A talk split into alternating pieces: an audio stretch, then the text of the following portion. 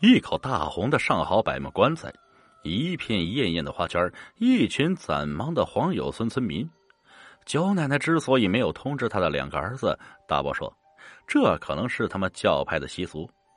九奶奶和葛七巧一样，一生宠信鬼道，却从未做出伤天害理之事。相反呀，却解救了无数深陷泥潭的人们。若大象无形，却让人看到圣洁；若大音牺牲，却让人听到深邃。入殓、起灵、下葬，一切有条不紊。一口气断，隔断阴阳路；一捧黄土，是埋葬生死别。就在九奶奶的棺材放到墓穴里的时候，意外出现了。因为啊。棺材的大头将近一米多高，超过墓穴的深度十几公分。这黄有村村长走上前来，是皱着眉说道：“简直是胡闹啊！谁家墓穴就这么深啊？至少得两米啊！把棺材抬上来挖呀！”大伯走上前来拦住村长：“这是九奶奶临终的遗嘱啊！”这村长也有些不耐烦，一把把葛金剑拨了一个踉跄。说这是我的亲老姨，难道不比你有发言权？挖！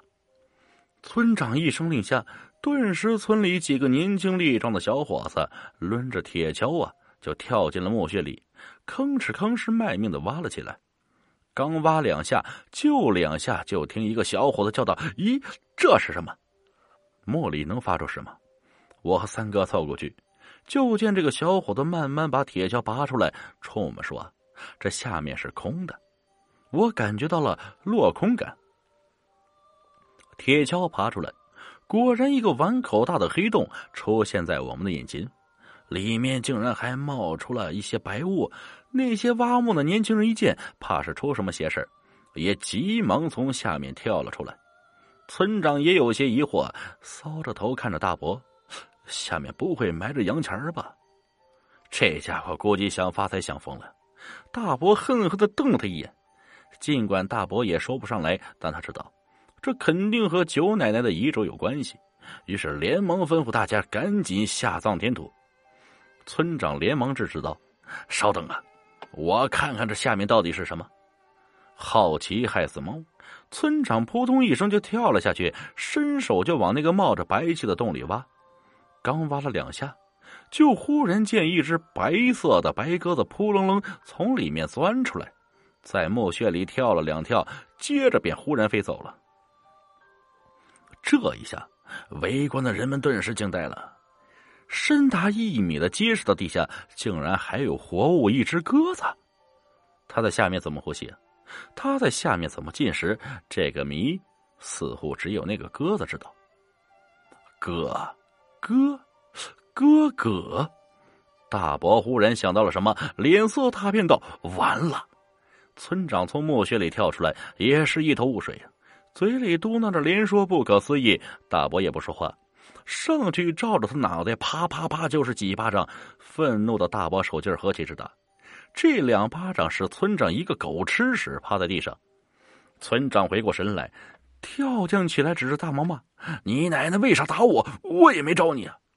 大伯叹了一口气：“村长，你这次遭罪遭大了。”村长这梗着脑袋说：“你别吓唬人，下边跑了一只鸽子，碍着我啥事啊？”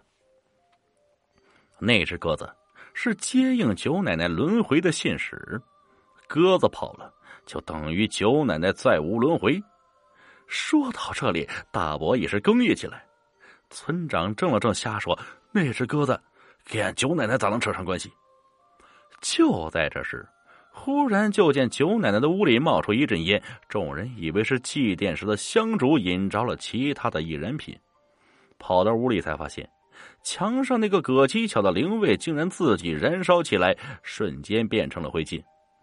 大伯愣了一愣，叹道：“世间再无葛七巧，也再无葛七巧的传人，祖师奶奶的鬼门一道从此绝了。”这件事是大伯一生最引以为憾的事情，每次想起来，他都会痛哭一场。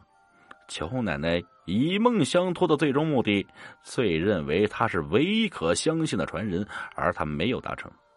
这件事实在是过于玄奥。然而，更加玄爱的是，则是九奶奶失传的诸多法门呢。相信在以后，再也没有以后啊。